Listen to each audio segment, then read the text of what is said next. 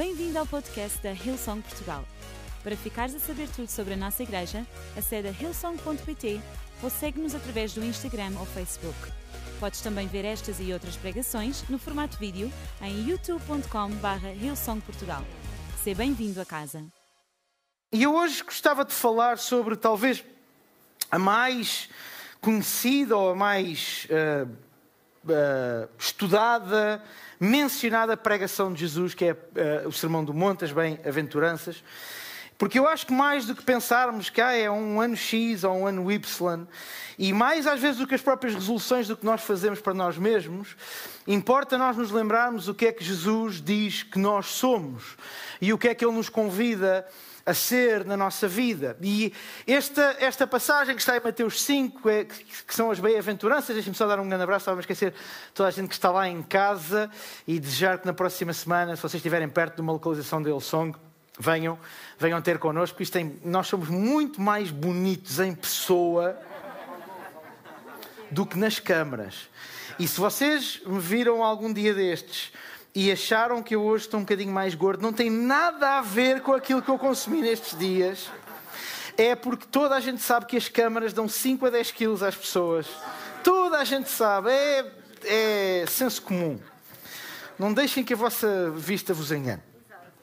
Uh, dizia eu que esta, esta, este sermão das, das bem-aventuranças fala-nos de, um, de um, Jesus que está a dizer o, o, o quão bem-aventurados, e bem-aventurados significa no português corrente, abençoados. Até, até significa um bocadinho aventura hoje, essa palavra ainda chegou no português, ventura significa sorte.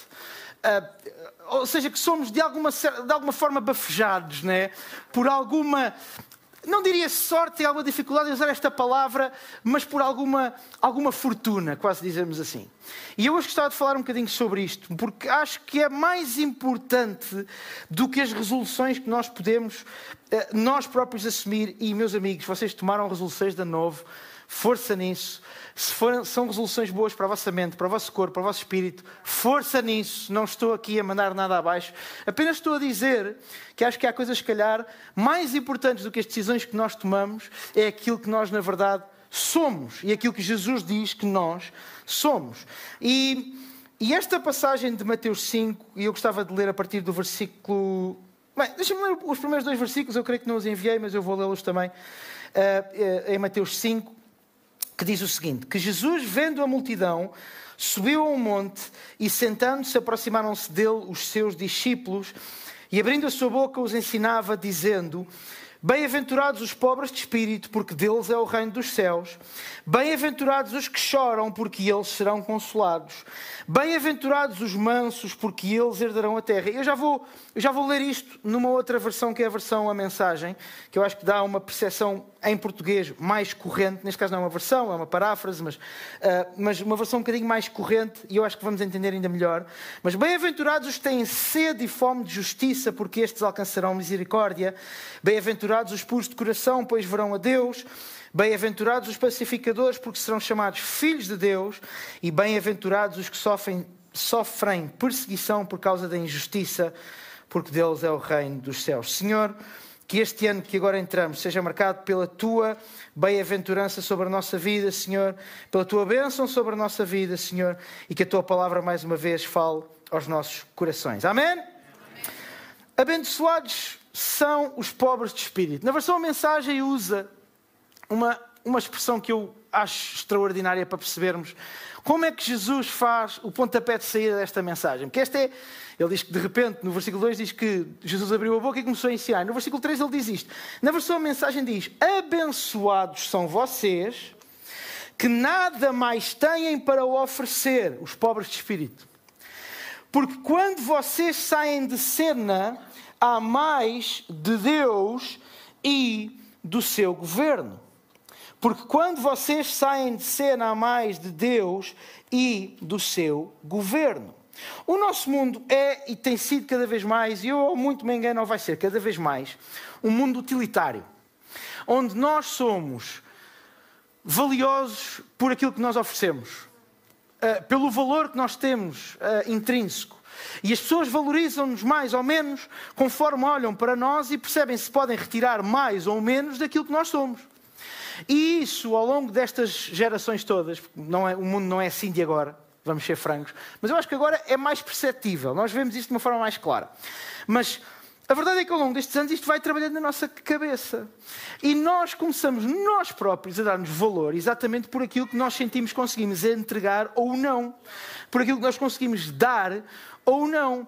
E isso faz com que muitas vezes, olhem, vou-vos dar um exemplo muito prático, em, em, em, parte eu também creio que explica um pouco uh, a crise que é aí, que está, de, que está relacionada com as, as, questões da mente, da saúde mental, da, de, de, de depressão, de, de burnout, de esgotamento por aí fora, é que, por causa disso, nós diabolizamos conceitos como descanso, como pausas programadas, porque achamos que ao não estarmos a, a, a, a dar valor algum a alguma coisa naquele momento, automaticamente isso nos retira o nosso valor. E isso é um erro, porque se nós nos lembrarmos que, ainda no início de tudo, lá em, em, em Gênesis, o próprio Deus, na criação do mundo, separa o sétimo dia para descansar e Ele é Deus. Se nos lembrarmos que na lei mosaica Deus de uma forma clara disse ao seu povo que eles tinham, deviam guardar o sábado, o sábado, o, dia do Senhor para o descanso. Se nós vermos, já nem vou mais longe, mas se nós vemos, por exemplo, um livro tão bonito como o livro, como o livro de Salmos e que está cheio, impregnado de uma palavra que até há algum tempo os eruditos se perguntavam o que é que ela quer dizer, que é a palavra Selah e que é já hoje mais, mais praticamente unânime que significa pausa. E se é facto, provavelmente aquilo teria a ver com alguma coisa musical, porque os Salmos eram um livro de música. Eu acredito que provavelmente poderá ter uma, uma, uma definição muito mais abrangente ou uma, uh, uh, uma interpretação muito mais abrangente. Se nós vemos que o próprio Jesus, a determinada altura, necessitou de tirar 40 dias e, e, eles estão retratados nos Evangelhos. Foram, foi 40 dias para o deserto, sozinho, sem ninguém. Nós percebemos que isto, ao fim e ao cabo, é uma armadilha para nos obrigar a estar sempre a uma velocidade de sprint que é possível manter durante determinados períodos de tempo, mas que se nós nos predispomos a correr uma maratona e a vida é muito mais uma maratona do que uma, corrida de 100 metros, mais cedo ou mais tarde as nossas forças se vão acabar se nós não paramos, se nós não pausamos, se nós não tiramos um tempo para respirar, para descansar, para refrescar aquela que é a nossa visão, a maneira como nós vemos as coisas e até para ouvir mais da voz de Deus. Mas é muito interessante porque aquilo que Jesus aqui está a dizer é: bem-aventurados os pobres de espírito. Bem-aventurados, ou seja, abençoados os que não têm nada para oferecer. Ou seja, isto é mais longe. Isto não é sobre alguém que está num período de descanso. Isto é sobre alguém que está num período em que olha e diz assim: o que é que eu vou dar? Eu não tenho nada para oferecer a ninguém. Eu não tenho nada para ser para ninguém. O que é que eu posso dar de bom? O que é que eu posso ser de bom para o meu mundo, ou para a minha família, ou para os meus colegas? E de repente Jesus usa aqui um termo que é o último que nós nos lembramos para alguém, o que nós nos lembramos, caso estejamos nós na situação em que não temos nada para dar, ah, abençoado sou eu, porque agora estou numa fase em que não tenho nada para dar. Não, pelo contrário, normalmente nós dizemos isto no meio de lágrimas, no meio de eu não tenho nada para dar, eu, eu queria, eu não sei, eu, não, eu, eu, estou, às vezes até usamos a expressão, eu estou, eu estou seco, eu estou árido. E Jesus diz: abençoados, os que não têm nada para dar. E ele depois dá-nos o, uma espécie de mapa a seguir. Porque é que esses são abençoados? E ele diz: porque quando saímos de cena, porque quando nós. E o que é que é a cena? A cena é o centro, é aquilo que é visível. Quando nós saímos e entregamos esse lugar quando nós damos dois passos atrás e deixamos de confiar, lá está, nas nossas resoluções, ou nas nossas belas ideias, ou no nossos, a minha avó dizia, nos nossos lindos olhos, na nossa imensa capacidade intelectual, que eu sei que todos nós estamos aqui sentados e quizá até alguns de vocês estão aí em casa têm. Quando nós deixamos de confiar em todas estas coisas, onde é tão fácil nós colocarmos a nossa confiança, Ai, se eu soubesse o que tu sabes, se eu tivesse estudado o que, tu te, o que tu estudaste, se eu tivesse os bens que tu tens, se eu tivesse as oportunidades que tu tens, mas sabes, é que, mesmo para quem as tem, no dia em que a sua confiança está colocada nisso, é o dia onde nós tiramos do centro aquilo que verdadeiramente devia estar. É o dia onde nós tiramos do lugar de verdadeira importância quem lá devia estar. É por isso que eu desconfio sempre muito de homens autoproclamados, homens de Deus, que nós olhamos para eles e só vemos eles mesmo. Não vemos mais nada além deles. Tudo é em nome deles. Tudo é feito, construído e roda à volta deles. E se calhar tu estás aqui sentado e já foste decepcionado por alguém por causa exatamente disso. Porque acreditaste num homem de Deus que no fim, tudo espremido, gostava mais ele de ocupar o centro do que deixar o centro para quem verdadeiramente ele devia ser. E eu quero deixar, graças a Deus, que na nossa igreja, e está aqui o pastor Mário, obviamente, que desde que eu conheço, e vocês, alguns de vocês não, não estão há menos tempo, eh, a nossa igreja tem uma história enorme, já de alguns anos neste contexto, atrás de nós, e eu uma, das coisas que sempre admirei no, no pastor Mário, e trabalhei e trabalho com ele de forma próxima, é que sempre vi nele uma preocupação muito maior em construir o reino de Deus do que o nome A, B, C ou D. Fosse ele um nome individual de alguém ou até o nome da, da própria comunidade. E nós estamos aqui para construir o reino de Deus. Ninguém, eu vou, se vocês chegarem e orarem em nome do Rubén Barradas, lá em cima o Senhor Jesus vai se rir de vocês. Se vocês orarem em nome dele, song, lá em cima o Senhor vai se rir de vocês. Nós não estamos aqui para levantar o nome de uma pessoa, de uma igreja, nós estamos aqui para levantar o nome de Jesus. E é o nome de Jesus que precisa de estar no centro. É o nome de Jesus precisa estar no centro do nosso 2022, mas também do nosso 2023. E digo-vos mais: é o nome de Jesus que precisa estar no centro também do teu 1990 ou 2000 e qualquer coisa, que é desde que tu nasceste até. Porque às vezes nós pensamos em colocar Jesus no centro naquilo que há de ser e esquecemos de colocar Jesus no centro naquilo que já foi. E isso impede-nos de enquadrar o nosso passado. Porque mesmo que tu não soubesses naquela altura, tu hoje olhas para trás e dizes assim: tudo aquilo que eu passei Jesus já estava no trono. Tudo aquilo onde eu, dos lugares onde eu andei, aqueles que eu me orgulho, aqueles que eu não me orgulho, Jesus já estava no trono. As coisas que eu fiz, as que eu posso contar e as que eu às vezes até todos, todos, se eu tenho que contar alguma coisa, Jesus já estava no trono. Nos meus erros, Jesus já estava no trono. Não é só uma questão do, do, do, daqui para a frente, de 2 de janeiro de 2022 em diante, é do que já aconteceu na tua vida. Ele está no trono. E quando tu sais de cena, há espaço para Deus, para o seu governo, para o seu domínio. E sabe Deus, se vocês forem como eu, eu acredito que sim, acho que somos todos seres humanos aqui, a nossa atração por nos irmos colocar no meio. A nossa atração, sempre que um holofote, mesmo que figurado, se abre é nos irmos colocar lá para de alguma forma ficarmos, nem que seja com um bocadinho. Um bocadinho da honra, do uau, já viste, olha, um bocadinho. Deus é bom, mas eu também não sou mal de todo. Não é? E nós precisamos de sair desse lugar. Porque quando nós ocupamos o centro, Jesus não o ocupa. Jesus não o ocupa. No mundo em que nós vivemos, quando nós não temos nada para dar, nós somos lançados fora. É isso que acontece nos nossos trabalhos.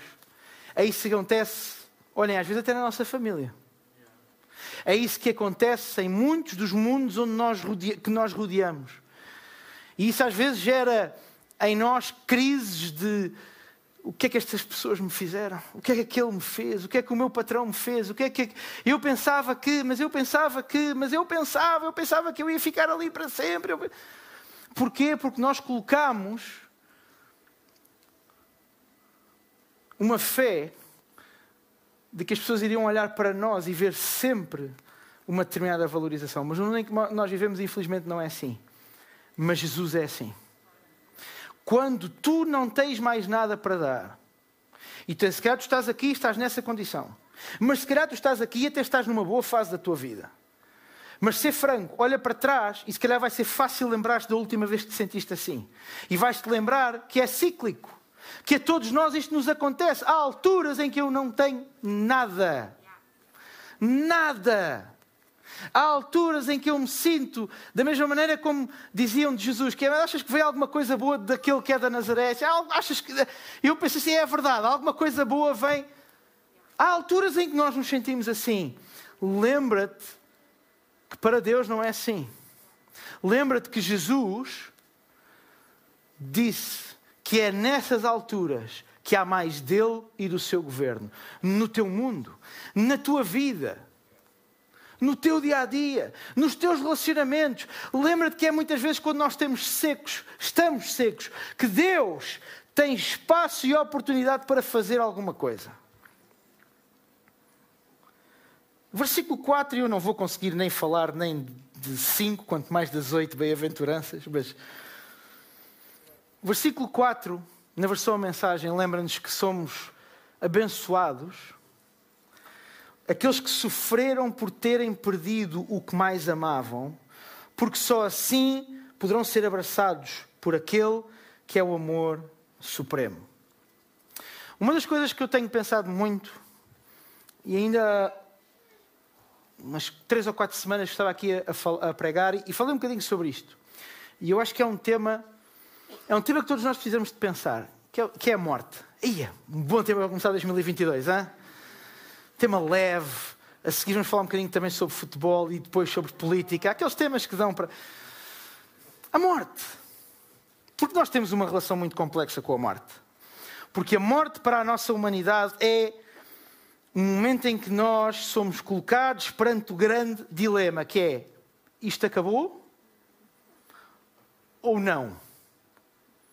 E para alguns esse dilema, mesmo quando creem que não, que é o meu caso, eu acredito na vida eterna, mas por causa da nossa humanidade, quando levamos com a morte de frente, especialmente quando nos é próxima, nós vacilamos durante alguns segundos. Epá, e se? Porque nós não sabemos, não, não estivemos lá, não sabemos por experiência própria, não estivemos lá. Né?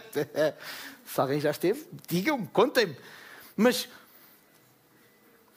mas por causa disso, eu acho que essa é a razão pela qual nós lidamos mal com a, a perda, mas não só a perda da vida. Vocês já repararam a desorientação que se apodera de nós quando muitas vezes perdemos uma coisa? Já vos aconteceu? Todos os dias. No outro dia, o meu filho mais novo foi à minha carteira. Há dois ou três dias. Tem três anos, está muito mal ensinado. E além de ter sacado as moedas todas, três anos. Meu Deus.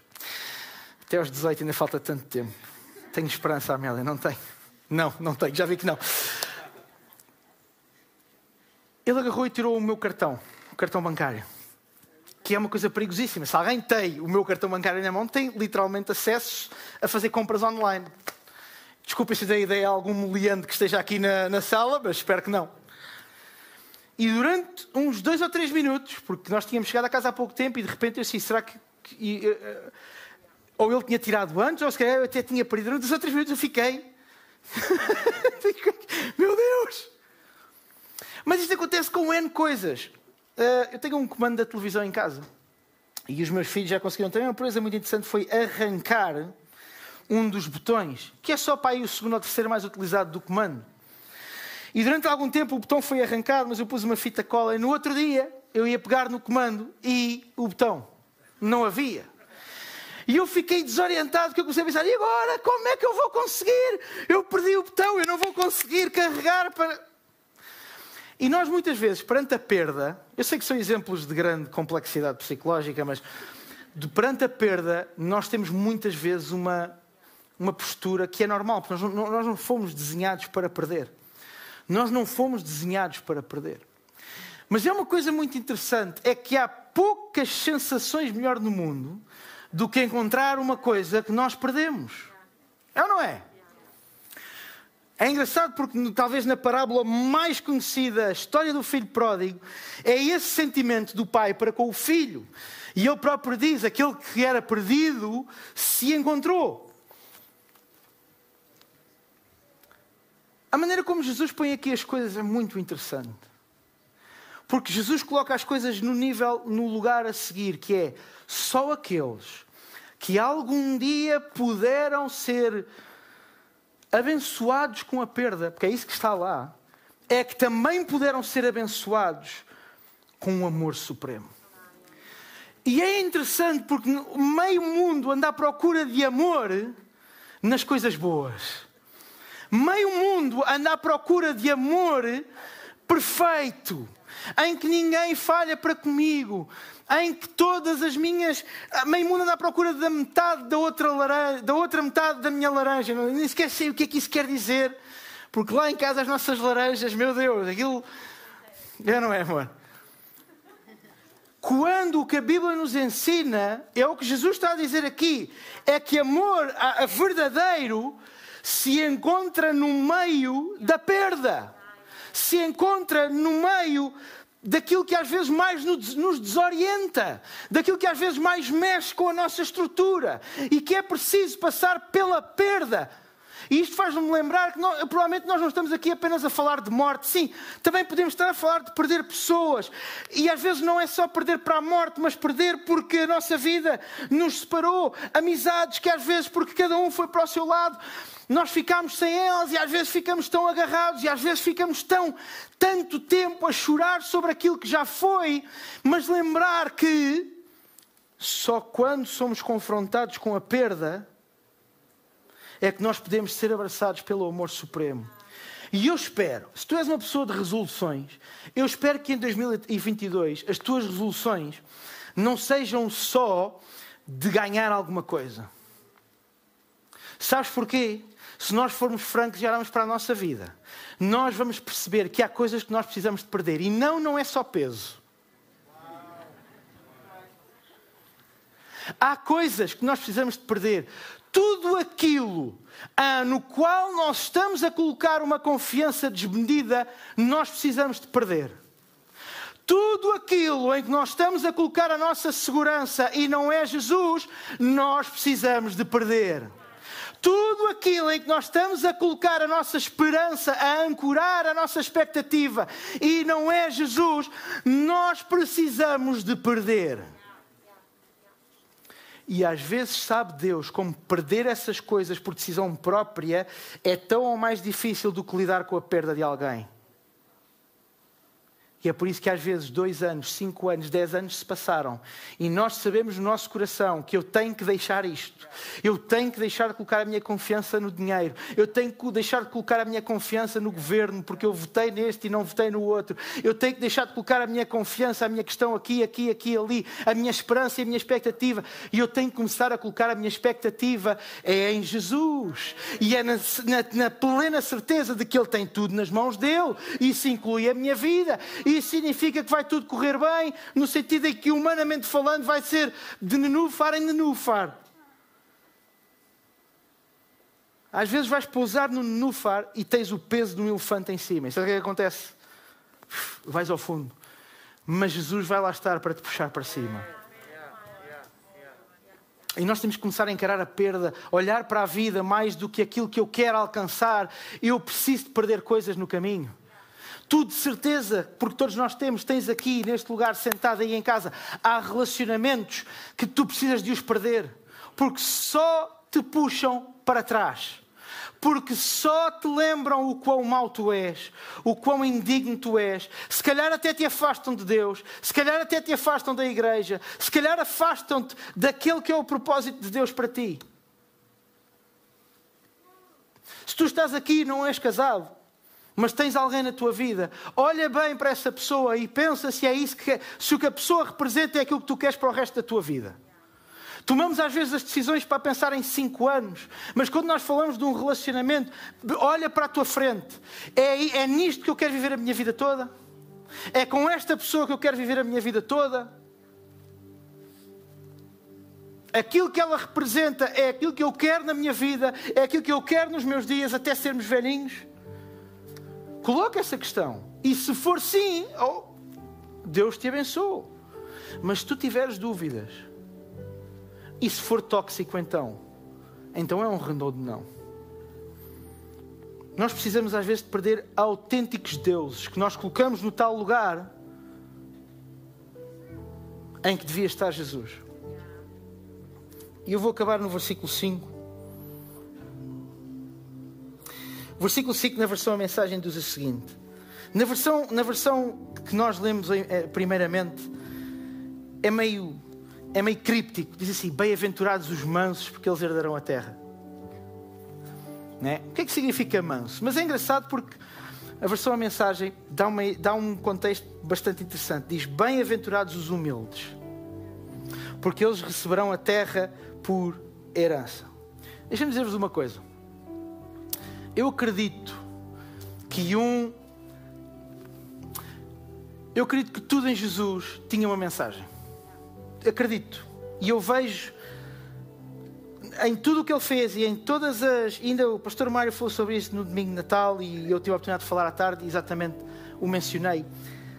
Tudo na vida de Jesus, na vinda de Jesus, na, na morte de Jesus, na ressurreição de Jesus, nas palavras que ele disse, das coisas que ele fez, tudo, tudo, tudo, tudo, tinha uma mensagem. E o facto de Jesus ter escolhido como inimigos os doutores da lei tem uma mensagem. Porque no mundo sempre se deu importância a quem sabe, ou às vezes acha que sabe, ou disfarça bem que sabe. Sempre. Ainda hoje é assim. Ainda hoje é assim. Nós somos muitas vezes medidos pelo conhecimento que nós temos, pelo curso que nós tiramos, pelo trabalho que nós fazemos, pela capacidade de colocar conhecimento cá fora, de o articular de forma que as pessoas entendam.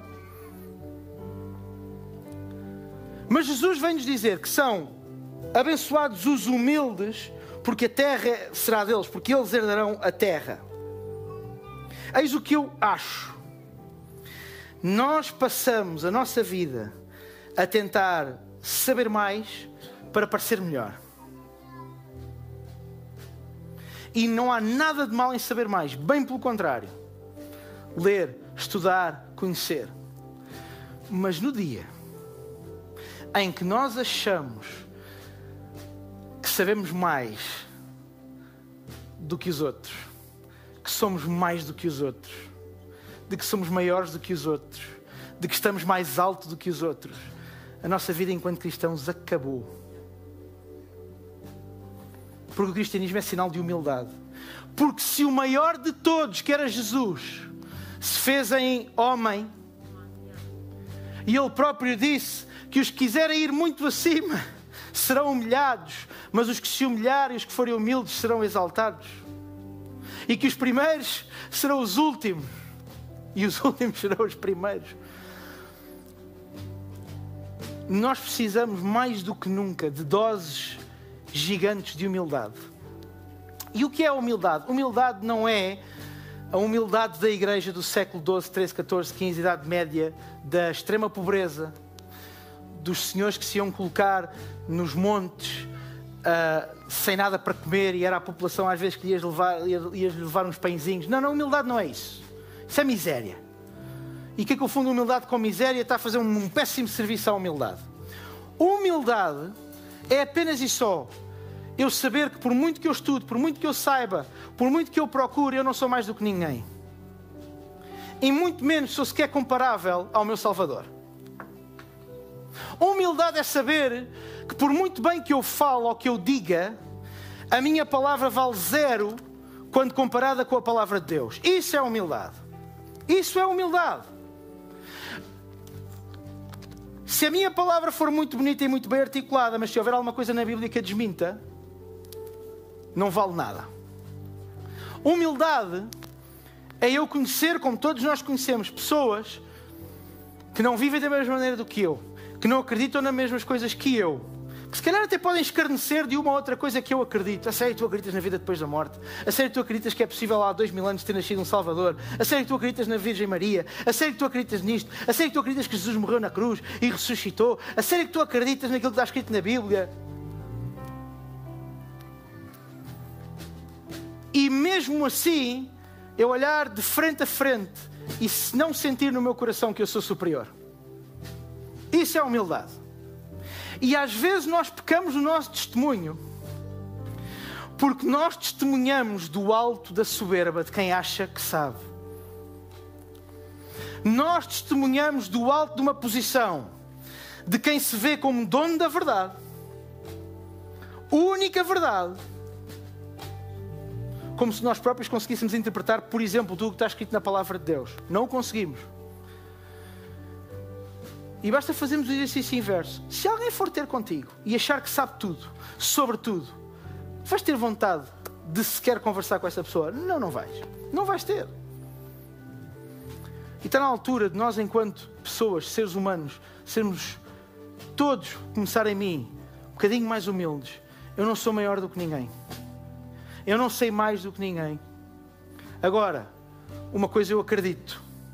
Eu acredito que o meu Salvador de facto viveu há dois mil anos de facto morreu naquela cruz, de facto ressuscitou, de facto ascendeu aos céus, de facto Ele é uma esperança inabalável, de facto Ele é o Salvador da humanidade, de facto Ele é a luz do mundo, de facto é nele que a minha esperança está ancorada e não na, na economia mundial, no governo deste, no, se é o Trump ou o Biden nos Estados Unidos, se é o Lula ou o Bolsonaro no Brasil, se é o Rio ou o Costa em Portugal. Não me interessa, posso ter as minhas preferências, posso gostar mais deste ou daquele, posso achar, mas a minha esperança ancorada nisso, a minha esperança está ancorada em Jesus e mais cedo ou mais tarde, como todos os reinos do mundo, como a, como a Grécia Antiga, como Carlos eh, Magno, como Alexandre o Grande, como o Império Romano, como os, uh, o Império Viking, todos os grandes impérios que houve neste século no outro, como a supremacia americana, como o grande Império Chinês que parece estar a formar no Oriente, todos eles, um a um, levantam-se e caem e sabem quem é que fica? Fica Jesus. Por isso, nós colocamos a nossa esperança e a nossa expectativa dele. Nós podemos olhar para isto e podemos ver: eu sou abençoado quando eu perco. Eu sou abençoado quando eu tenho que abdicar de coisas. Eu sou abençoado quando eu, quando mais humilde eu sou, mais abençoado eu sou. Quando mais fora do centro eu estou, mais abençoado eu sou. Que são tudo coisas meio esquisitas para a forma como nós fomos levados a pensar pela educação que nós temos, normalíssima. Mas de repente nós olhamos e dizemos, é a verdade, à luz da palavra de Deus, é o que está escrito. Eu tenho que sair do centro e é aí que eu vou ser abençoado. Eu, eu preciso ter mais fome e sede, mas não é de dinheiro, não é de sucesso, é de justiça. É de justiça. E não fome e sede do meu nome ser maior, de eu ser mais capaz. E nós podemos olhar para isto e ver: bom, está aqui um manual para eu ser abençoado. E o manual não diz, eu vou pedir a Deus para me dar isto, eu vou pedir a Deus para fazer aquilo na minha vida. O manual diz para nós sermos coisas, ser coisas, ser humilde, tem sede de justiça Coloca Jesus no centro. Que as pessoas, quando olham para ti, vejam alguma coisa de diferente, porque, ao contrário de toda a gente no mundo, tu não vives para ti próprio. E até esta é a última bem-aventurança. Eu sei que no nosso mundo, hoje, neste lado do mundo, nós não sofremos muito com isso, mas inclusive Jesus diz: bem-aventurados, abençoados aqueles que são perseguidos Bem-aventurados aqueles que são perseguidos, aqueles que não têm paz porque todos os dias, a toda a hora, a toda a noite, alguém está atrás deles. E a Bíblia diz que porque deles é o reino dos céus. Porque deles é o reino dos céus. E eu espero que no ano em que nós entramos, eu, eu estou a falar uma coisa ser, e o pastor Mário escreveu uma coisa nas redes sociais, não sei se é a semana anterior, mas quem foi esta semana? Que ele falava na importância de mais do, do sermos e isso ter uma, um reflexo naquilo que nós fazemos. Verdade, verdadeinha. Mas precisamos de ser. Precisamos de ser coisas. Para que quando nós fazemos, não seja um palco, não seja uma cena gigante, mas seja de coração e do fundo do nosso coração, nós a sermos aquilo que Jesus nos chamou para ser. Por isso, enquanto todos ficamos de pé, eu vou já terminar.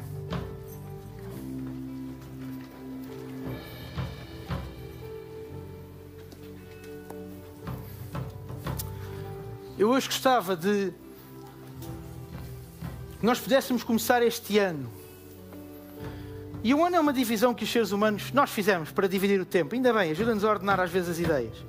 Mas nós possamos começar este ano a colocar esperança e expectativa, não no ano, não numa mudança de um número, não numa mudança qualquer humanamente criada, mas naquele que é a âncora, naquele que é o ponto central da nossa esperança, naquele que é o ponto central da nossa expectativa, naquele que é o ponto central que nos faz estar aqui. E redirecionarmos a nossa âncora, a âncora da nossa esperança, a âncora da nossa expectativa, e com isso redirecionarmos a nossa própria vida para Jesus, Ele mesmo. Não há outro nome mas também não há outra esperança. Não há outra expectativa. E ainda bem, porque é a única que não se abala. É a única. 20 séculos de história provam-nos que é a única que permanece. E há de permanecer. Porque é a única que é eterna. É a esperança firmemente fundada em Jesus Cristo. E eu oro, esta é a minha primeira oração. Tu estás aqui hoje e por alguma razão a tua vida tem sido retirada desta esperança, os teus olhos têm sido retirados e convidados a olhar para outras coisas, a pôr a expectativa e a esperança noutras coisas. Que hoje, ao ouvir a palavra de Deus, tu possas ter sido redirecionado para colocar os teus olhos em Jesus. Mas se calhar tu entraste aqui hoje ou estás-me a ouvir em casa ou onde quer que estejas, e nunca tinhas ouvido falar de Jesus desta maneira. Nunca tinhas ouvido falar de Jesus de uma forma aplicável à tua vida. Assim. De forma a que tu podes, num momento, tomar uma decisão. Eu quero viver dessa maneira. Eu quero viver assim. Eu quero isso. Eu quero colocar a minha esperança onde tu estás a dizer, Ruben. Eu quero poder saborear isso. Ótimo, estás no lugar certo. Eis o que eu vou fazer. A palavra de Deus diz para nós confessarmos que Jesus é o Senhor, ou seja, Ele é o centro. Ele tem o, senhorio da nossa vida, o domínio da nossa vida, Ele é central na nossa vida. E com isso, pela palavra de Deus, acreditamos que salvação entra no coração de cada um. E esta é uma decisão individual e intransmissível. Por isso é que todos os olhos estão fechados aqui. E estás aí em casa, presta bem atenção agora. Se tu estás aqui e nunca tomaste a decisão de seguir Jesus, eu hoje gostava de orar por ti e contigo, no lugar onde tu estás, para que salvação hoje possa entrar no teu coração. Ou talvez tu um dia tomaste essa decisão, mas por alguma razão tu te afastaste e hoje tu queres começar o ano e dizer assim: é verdade, eu afastei, mas eu quero voltar. Eu quero voltar, eu quero voltar a colocar Jesus no lugar mais importante da minha vida. Então, é isso que eu vou fazer daqui a poucos segundos. Eu vou contar até três. Quando disser três, vais levantar o teu braço e no lugar onde tu estás Vou orar por ti e contigo. Em voz alta, toda a igreja irá orar, irá, irá orar e te irá ajudar nesta decisão. Um, Deus ama-te. Dois, Ele ama de tal maneira que deu o seu único filho. Três, levanta o teu braço agora mesmo aqui nesta sala. Eu estou a ver, eu estou a ver. Estou a ver vários braços levantados. Muito obrigado. Eu vou dar mais alguns segundos. Mantém o teu braço levantado se o levantaste. Se estás aí em casa, qualquer que seja a plataforma em que nos estejas a ver, coloca o emoji da mão para que os nossos pastores e voluntários que estão a acompanhar possam ajudar também nesta oração. Toda a gente, eu vou pedir que repitam a seguir a mim: Senhor Jesus, obrigado, porque hoje mesmo eu sei que entraste no meu coração, perdoa os meus pecados, dá-me uma vida nova, que a partir de agora tu sejas o centro da minha vida, da minha existência, dos meus dias em nome de Jesus. E toda a igreja diz amém, amém e amém. E se estás em casa, coloca o emoji da mão no chat. E se tomaste esta decisão, eu quero te incentivar a procurares ainda hoje. Vai ao site, tens todas as localizações da nossa igreja aqui em Portugal. Eventualmente estás noutro ponto e falas português, mas noutro ponto do globo. Há muitas igrejas de Ilsong espalhadas pelo mundo. A procurares uma igreja, uma comunidade que te possa acolher. E nós estamos ansiosos por te receber no próximo domingo. E eu acredito, igreja, não por causa da mudança do número, nem por causa da mudança do ano. Vamos ter um ano extraordinário e vamos ter um ano, quer individualmente, para, nossa, para nós, para a nossa família, para a nossa casa, mas também para a nossa igreja. Vemos como nunca ainda pessoas a serem tocadas pelo amor de Deus, pela sua graça, vidas a ser transformadas, não para engrandecer o nome dele som, não para agradecer o nome do A, do B ou do C, mas para que o nome de Jesus faça famoso nesta cidade, neste país, neste continente nesta terra e para que toda a terra possa ouvir o nome que é sobre todo o nome, o nome no qual há esperança, o nome no qual há salvação. E será que eu posso ouvir o Amém, igreja? Será que eu posso ouvir Amém a um 2022 onde Deus vai fazer coisas extraordinárias no nosso meio? Então eu vou-te convidar a levantar os teus braços agora mesmo. E se estás aí em casa, levanta os teus braços. Vamos adorá-lo durante dois minutos. Vamos adorá-lo agora mesmo. Amém, igreja. Eu sou quem